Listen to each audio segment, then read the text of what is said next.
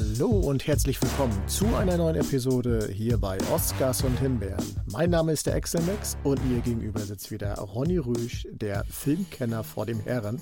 Hi Ronny. Hi Axel. Serie natürlich auch, Serienkenner natürlich auch. Entschuldigung. Ja, ich gucke ein bisschen Fernsehen und Kino. aber auch nur ein bisschen, ne? Ansonsten bist bisschen, du viel ja. draußen und an der frischen Luft, wie sich das gehört. Ja, liebe Leute, die Oscar-Nominierungen sind draußen und äh, aus deutscher Sicht kann man natürlich erstmal sagen, wow, neun Nominierungen für Im Westen nichts Neues. Hätte ich persönlich überhaupt nicht mitgerechnet, weil wir hatten den ja bei uns drin gehabt und wir waren jetzt nicht die allergrößten Fans davon. Ja. Aber gut. Also also acht Nominierungen kann man ihm geben, die man mhm. ihm gegeben hat, aber als bester Film sehe ich halt nicht, ja. Nee, da ist ganz klar Top Gun Maverick, also ist glaub, nominiert und wird gewinnen, äh, Thema erledigt. Also äh, Westen nichts Neues fand ich optisch natürlich gut, aber gemessen an dem, was es schon für andere Verfilmungen gab und auch ja. gemessen am Roman, fand ich den Film echt gesagt nur mau. Er sah toll aus, aber inhaltlich fand ich ihn. Ich denke, das ist wirklich wieder so eine politische Entscheidung. Ist halt Krieg in Europa. Krieg ist gerade wieder mal das Thema überall. Und da kommt natürlich ein Film wie Westen nichts Neues. Dennoch gut, er ist nominiert. Ist halt so. Aber ja, wie du schon sagst, Top Gun 2 ist nominiert. Finde ich mega. Und jetzt muss ich euch eine kleine Anekdote erzählen. Der Ronny lag auf seiner Couch, hat ein Mittagsschläfchen gehalten, tief und fest. Und irgendwo ploppte es auf, dass Avatar 2 auch nominiert wird als bester Film. Ihr solltet mal sehen, wie schnell der oben war. also erstmal zur Korrektur, Ronny macht nie Mittagsschläfchen. Sondern? Ja, nie. Nie. Ja, ich bin immer wach. Ich gehe nachts schlafen, aber Entschuldigung. Ein ich mache kein Mittagsschläfchen, ja. und ähm, ja, aber da hast du vollkommen recht. Avatar 2 ist auch nominiert als bester Film und das ist auch wieder so eine Tut mir leid, das ist wieder so eine politische Promo-Entscheidung. Man hat ja irgendwann angefangen, da zehn Filme zu nominieren mhm. und Avatar ist gerade dabei. Ja, Top 10 ist er schon. Platz 1 wird er, glaube ich, nicht der erfolgreichsten Filme, aber er ist gut dabei. Alle reden drüber. Man will, dass die Leute die Oscars einschalten und da braucht man natürlich ein paar Filme, die auch ziehen. Deswegen ist Avatar 2 nominiert nicht. Also mal ganz ehrlich. Also man kann ja Avatar 2 mögen. Wenn man sowas mag, ja gut. Aber jetzt mal aus filmischer, cineastischer, künstlerischer Nein. Sicht, der Film ist absolut Durchschnitt, wenn nicht sogar Unterdurchschnitt, was die Art der Geschichte äh, erzählt. Und nur die Special Effects, die ich auch nicht toll fand. Ich weiß, ich habe diverse Computerprogramme noch nicht verstanden. Ja, ja, ich weiß. Aber ähm, ich finde es optisch einfach, es ist, ab, ja, es ist Computergrafik, es ist Ihr nie vom Hocker. Das sieht man Hab auch ich alles schon mal gesehen irgendwo. Das ist ja. ist nichts Neues, ja. Und das alleine. Man sieht ja auch, dass der Film auch sonst nicht weiter groß nominiert ist. Klar, da wo er hingehört, irgendwie Special Effects ist klar, da muss er hin. Und ja, dieses übliche halt, Tongedöns. Cameron ist nicht nominiert als bester Regisseur.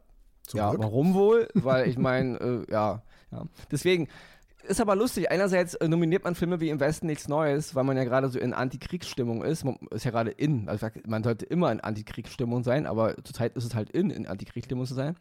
Und äh, trotzdem wird ein Film wie Top Gun Maverick nominiert, der ja ein, einerseits wieder Kriegstreiber-Film ist. Also, ja, er hat trotzdem ist er mega erfolgreich gewesen. Und deswegen, ja, Leute, die Filme sind nominiert, weil sie mega erfolgreich sind, damit eben auch Leute einschalten, die sonst die Oscars nicht einschalten würden. Das sind politische Entscheidungen.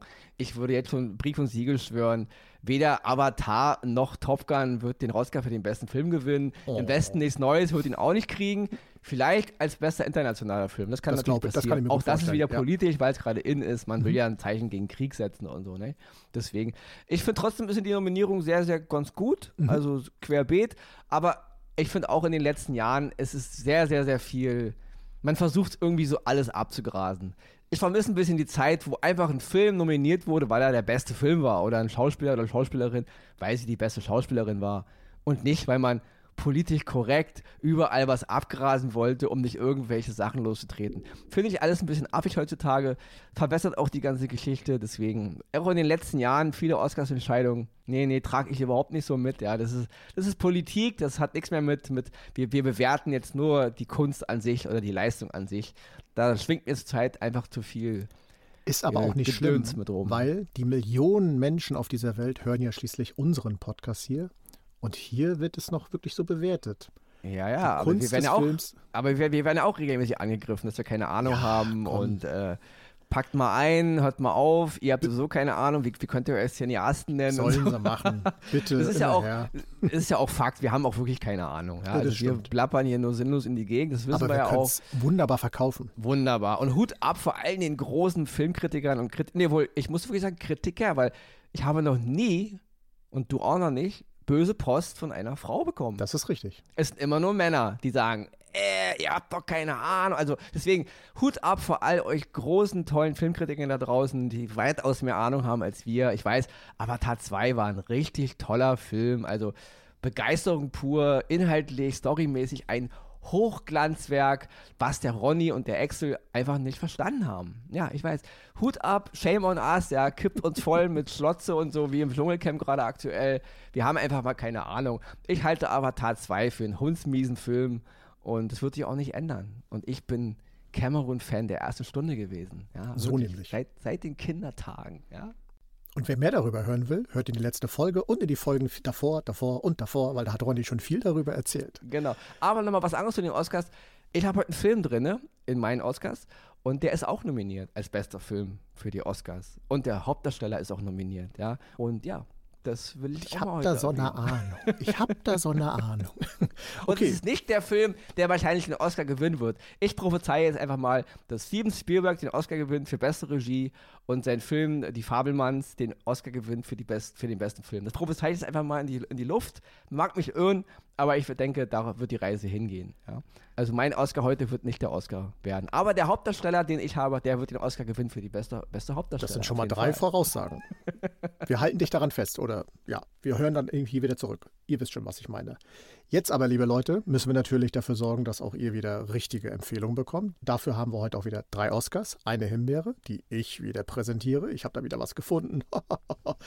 Und ja, wolltest du auf kurz was sagen? Ansonsten Klingeling? Nein, ich würde sagen, Klingel rein und los geht's. Jo.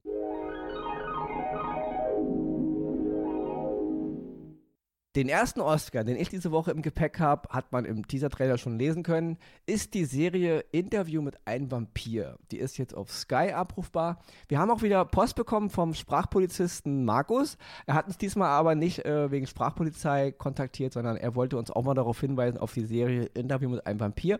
Markus hatten wir schon in der Pipeline, aber danke nochmal für die Info. Grüße. Und auch die auch die Serie, die du noch empfohlen hast, ähm, die, die, zweite Staffel von, ich mir ist der Name empfallen. Hunters. Hunters, genau, mit El Pacino. Da ist jetzt die zweite Staffel online. Excel hatte damals die erste Staffel Hunters äh, positiv Empfohlen, bewertet. Genau. Mhm. genau. Und die zweite wird sich Excel, denke ich, mir auch angucken und dann später mehr dazu. Grüße raus an Markus und auch Grüße raus nochmal an alle, die uns schreiben. Ihr wisst, wir antworten nicht immer auf alles, aber wir versuchen es in den Podcast irgendwann zu verwursten. Aber zurück zu der Serie Interview mit einem Vampir. Ja, Leute, alle werden den Film kennen von 1994, damals von Neil Jordan in der Hauptrolle Brad Pitt und Tom Cruise. Ja. Interview mit einem Vampir war damals der internationale Durchbruch für Brad Pitt. Und äh, der Film basierte auf dem Roman von Anne Rice mit dem gleichen Titel von 1976.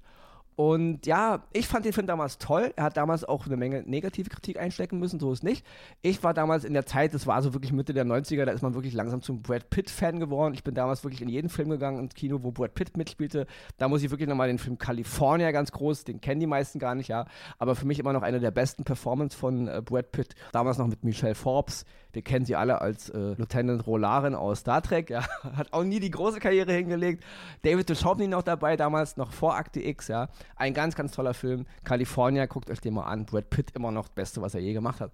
Auf jeden Fall, damals bin ich wirklich so ein kleiner Brad Pitt-Fan geworden. Ich bin in den Film gegangen, Interview mit einem Vampir. Ich fand ihn mega. Die ganze Stimmung, die ganze Inszenierung, die ganze Optik, ja. Damals auch noch die junge Kirsten Dunst und Sandy Newton noch zu erwähnen. Mittlerweile, heute kennt man sie, aber damals war sie noch eine unbekannte Schauspielerin. Ich mochte auch schon immer den Regiestil von Neil Jordan und deswegen, ich ähm, liebe und mag Interview mit einem Vampir, den Film. Ja?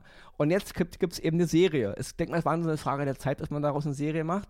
Aber es gab eine Menge, ja, wieder böse Kritiken. Ja, Louis wird jetzt von einem dunkelhäutigen Mann gespielt und auf einmal sind Louis und Lestat homosexuell. Da fasse ich mir an den Kopf, weil erstmal waren Louis und Lestat im Roman homosexuell und Louis und Lestat waren auch in dem Film von 1994 mit Tom Cruise und Brad Pitt homosexuell. Es wurde nicht so explizit dargestellt, aber die Liebe zwischen den Männern war offensichtlich, ja.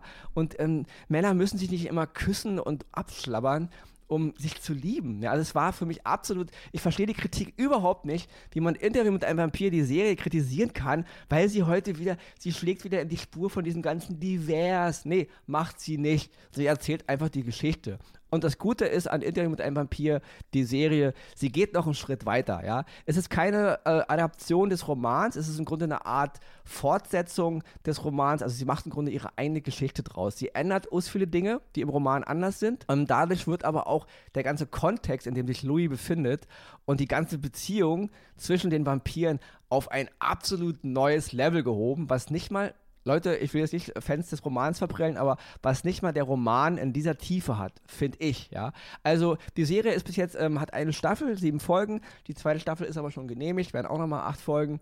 Und ich muss mal jetzt auf den Hauptdarsteller und also auf die Hauptdarsteller mich mal kurz ähm, beziehen. Und zwar Jacob Anderson, der spielt Louis. Den werden die meisten kennen ähm, aus Game of Thrones. Er war Grauer Wurm oder Grey Worm, der Anführer der Unbefleckten, ja, von der Drachenkönigin da ich fand ihn damals schon cool, weil er so er hatte so eine coole Aura irgendwie und natürlich nur, nur ein Nebencharakter gewesen, der am Ende der Serie ein bisschen mehr gezeigt wurde, aber er war im Grunde nur ein Nebencast. Und er spielt hier die Hauptrolle, er spielt Louis und neben ihm Sam Reed als Lestat und das ist auch alter Falter, was eine Harmonie zwischen den beiden, ja. Also diese beiden Typen haben eine wunderbare Chemie. Ganz, ganz toll. Kurz noch zu erwähnen ist Eric Bogosnian, der spielt Danny Malloy, der spielt diesen Interviewjournalisten ich will jetzt nicht spoilern, deswegen guckt euch einfach an. Damals gespielt von Christian Slater im Film. Wer es nicht weiß, eigentlich sollte damals im Original-Interview mit einem Vampir River Phoenix diesen Part spielen, aber er ist dann leider verstorben und so hat Christian Slater dann die Rolle übernommen. Und Bailey Bass muss ich noch erwähnen, die spielt Claudia. Das ist die Rolle, die damals Kirsten Dunst gespielt hat alle in dieser Serie spielen Hammer, ja. Die Folgen sind cool, die Musik ist cool, die Inszenierung ist cool. Eine wunderbare Serie, die auf so vielen Ebenen funktioniert. Politisch, ja, alles, was heute auch so ist. Menschen, was macht uns zu Menschen aus? Der, der, der Sinn des Lebens, der, der Sinn der Unsterblichkeit, was ist es, ein Vampir zu sein? Also Liebe, Beziehung, Familie, so viel. Ganz, ganz tolle Serie. Interview mit einem Vampir zu sehen bei Sky. Schaut es euch an.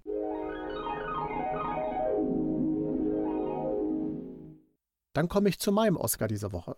Billy the Kid auf Paramount Plus. Schon wieder eine Western-Serie. Ich glaube, ich bin im Moment in so einem Western-Feeling drin. Dies aber eher ein Hybrid, muss ich leider äh, gestehen. Ich fange aber mit, mit den guten Seiten an. Sie spielt im 19. Jahrhundert im amerikanischen Wilden Westen. Wer die Geschichte von Billy the Kid kennt, der weiß ungefähr, in welcher Zeitepoche das äh, sich befindet. Und geschrieben und gemacht wurde sie von Michael Hurst. Worum geht's? Um die Geschichte von Billy Kid. Wer die Gesch äh, Originalgeschichte oder das, was man so aus den Geschichtsbüchern kennt, wird sehr viele Parallelen erkennen, weil äh, die Gesch äh, Macher der Serie weichen nur äh, in äh, kleinen äh, Details hin und wieder von dem, was man von Billy Kid eigentlich kennt, ab. Zum Beispiel lernt man hier seinen Vater kennen, was in den Geschichtsbüchern nicht so der Fall ist.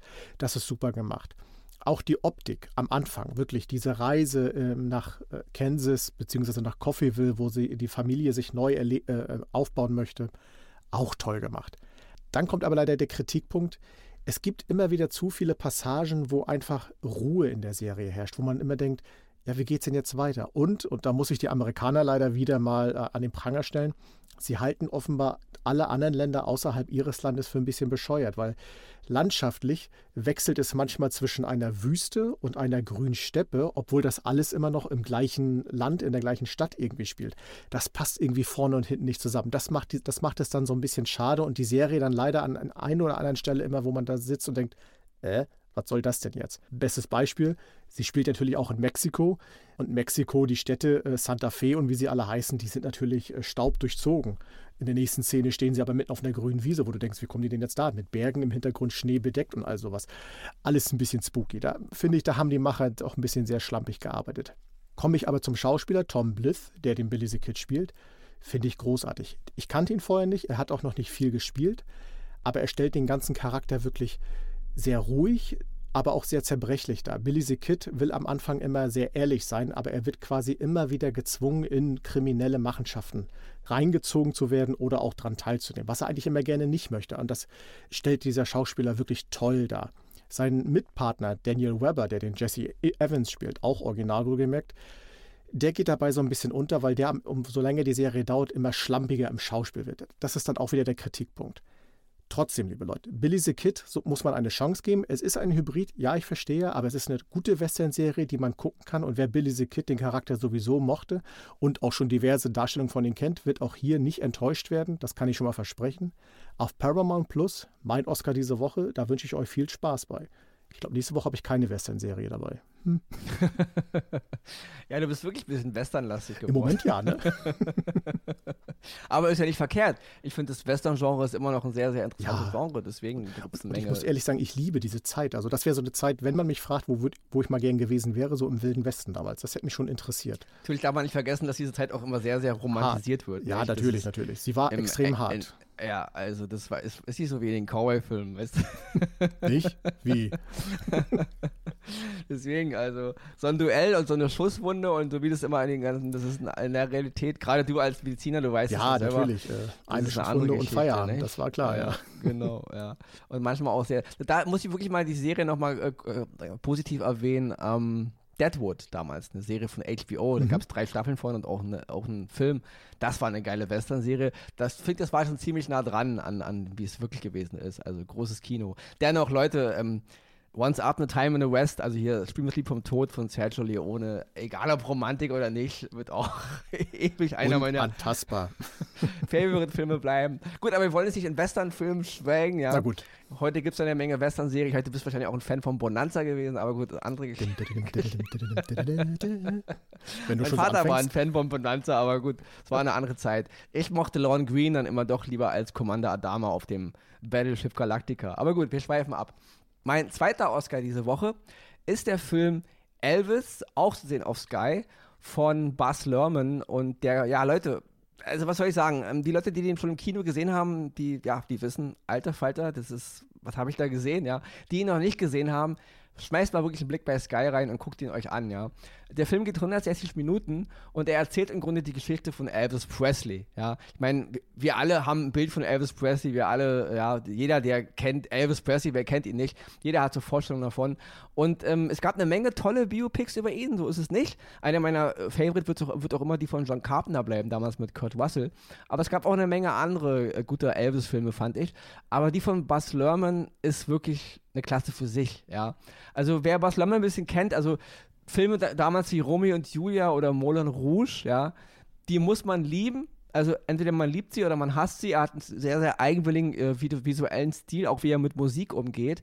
Den Film damals Australia von 2008, den mochte ich nicht so. Genauso wie den großen Gatsby mit Leonardo DiCaprio hat mir nicht gefallen. Dahingegen mochte ich sehr die Serie The Get Down.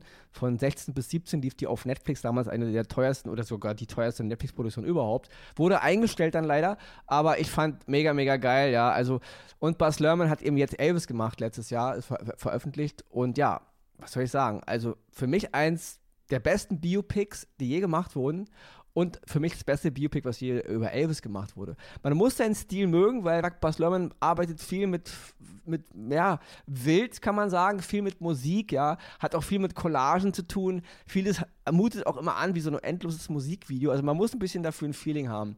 Wer Filme wie Moulin Rouge oder Romeo und Julia überhaupt nicht mochte, der wird auch mit Elvis seine Probleme haben. Ändert aber nichts daran, für mich aus meiner Sicht, absolut toll. Ich habe selten die Quintessenz von dem, was ich denke, was Elvis war und auch woran Elvis gelitten hat, ja, so toll in einem Film verarbeitet gesehen wie in diesem Film, ja. Und ganz großes Lob geht an Austin Butler, der spielt Elvis Presley. Bis zur Hälfte des Films singt er ihn auch selber. Danach ist es ein bisschen so, ähm, ja, ein bisschen mit der Originalstimme von Elvis vermischt worden, so ein bisschen mit Technik. Ähm, aber seine Performance, seine, sein Ausdruck, seine Habitus, seine Gestik, alles, was er macht, es ist so toll, ja. Und er ist auch nominiert für Oscar, deswegen eingangs erwähnt, für die beste Hauptrolle. Und ich denke, er wird ihn auch gewinnen, weil ähm, das ist einfach, hinterlässt einfach einen zubleibenden Eindruck. Und ganz, ganz tolles Kino. Tom Hanks noch zu erwähnen, er spielt Colonel Tom Parker. Da, ich glaube, der ist aber auch für die Himbeere nominiert, wenn ich mich nicht täusche. Kann aber auch sein oh, für, für seine Performance in Pinocchio. Dafür hat er es aber auch verdient. Ah. Ich finde auch Tom Hanks in dem Film cool. Und noch zu erwähnen ist David Ranham, der spielt Hank Snow, so ein Country-Musiker. Und David Benham werden die meisten natürlich aus Herr der Ringe kennen, aus Teil 2 und Teil 3. Der hat da den Bruder von Boromir gespielt, Faramir. Cooler Typ. Und er spielt halt hier Hank Snow. Auch das spielt er wirklich ganz, ganz toll. Der Film wirklich ist wie ein Rausch, ja. Also man, man fängt ihn an und man wird da rein. Es ist wie eine Achterbahnfahrt durchs Elvis Leben. Ja, also so muss man sich das vorstellen, ja schnell, wild, Musik und Bam und hier und Ausstattung und aber ganz, ganz, ganz, ganz cool. Der Film hat nur ganz wenig ruhige Szenen aber die haben es dann auch in sich, finde ich. Und ja, also Oscar als bester Film wird er auch nicht gewinnen. Wie gesagt, ich denke, das wird auch eher an den Film von Steven Spielberg gehen. Aber natürlich ist er auf jeden Fall ein besserer Oscar-Anwärter als jetzt Avatar 2 oder Top Gun. Ich liebe Top Gun wirklich. Aber ähm, ich würde Top Gun nicht den Oscar für den besten Film geben. Ne?